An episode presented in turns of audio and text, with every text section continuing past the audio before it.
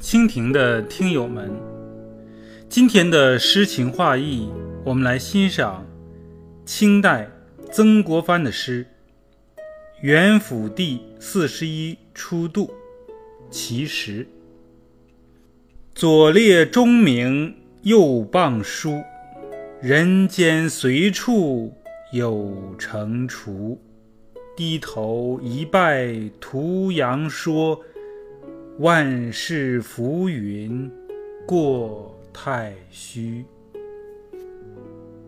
低头一拜图阳说：“万事浮云过太虚。”春秋时，楚国的隐士高人图阳说：“不受楚昭王的三公官位之封赏，甘心做个宰羊的。”我崇拜图阳说，就是因为他把功名利禄。看作太虚中的过眼云烟，淡泊名利。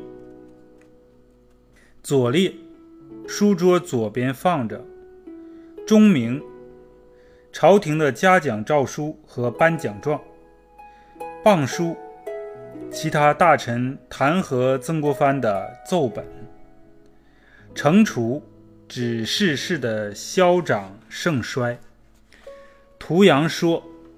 另读《屠羊乐》。春秋时，楚国以宰羊卖肉为生的隐士高人。吴国攻破楚国都城时，屠阳说曾跟随楚昭王一起逃难。吴王退兵后，屠阳说又随楚昭王返回楚国。昭王拟封屠阳说高官厚禄，屠阳说坚持不受。成为千古美谈。太虚，在曾国藩诗中，只用肉眼看来虚无缥缈的太空。曾国藩（一八一一年至一八七二年），清朝战略家、理学家、政治家、书法家、文学家，晚清散文湘乡派创立人，初名子成，字伯涵，号笛声。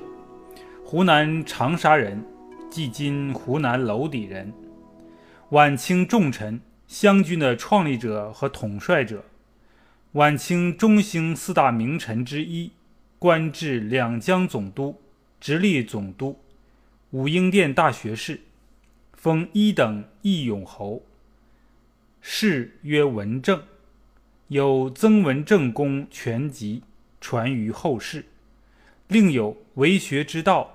武真等著作。同治三年，即公元一八六四年六月，曾国藩、曾国荃兄弟二人率领湘军攻破太平天国长期占据的南京。清廷对曾国藩和曾国荃分别予以加官进爵。同年八月，曾国藩的弟弟曾国荃迎来了他四十一岁的生日。曾国藩写了十三首七言绝句，向弟弟表示祝贺。在此选录的是其中的第十首。这首诗的诗意是：尽管功成名就，得到了朝廷的重奖，但是不要忘记，在皇帝的右边还放着毁谤、抵骂我们的奏本和信件。一定要记住功高震主的古训，不能居功自傲。对谤书也不必惧怕，不必生气。世间万物此消彼长，不会永久不变。应深谙为人处事的加减乘除之法，像春秋时楚国的屠阳说那样对待名利得失，就能自保无虞。历史上居功不傲的例子为数不少，北宋开国功臣曹彬就是这样的。因曹彬战功卓著。宋太祖赵匡胤几次想提拔封赏他，曹彬再三推让不受。宋真宗时，曹彬病逝，宋真宗痛哭失声，追赠他为中书令，封济阳郡王，与宰相赵普同配享宋太祖庙。春秋时期，齐国大夫鲍叔牙让相的故事也颇为动人。周庄王十二年，即公元前六百八十五年，齐桓公拟任用鲍叔牙为相，但鲍叔牙却推荐管仲为相，自己甘居于管仲之下。这种以国家利益为重、推贤让贤的高贵品质，后来被人们传为美谈。今天的诗情画意就欣赏到这里，我是主播国风。元辅帝四十一初度。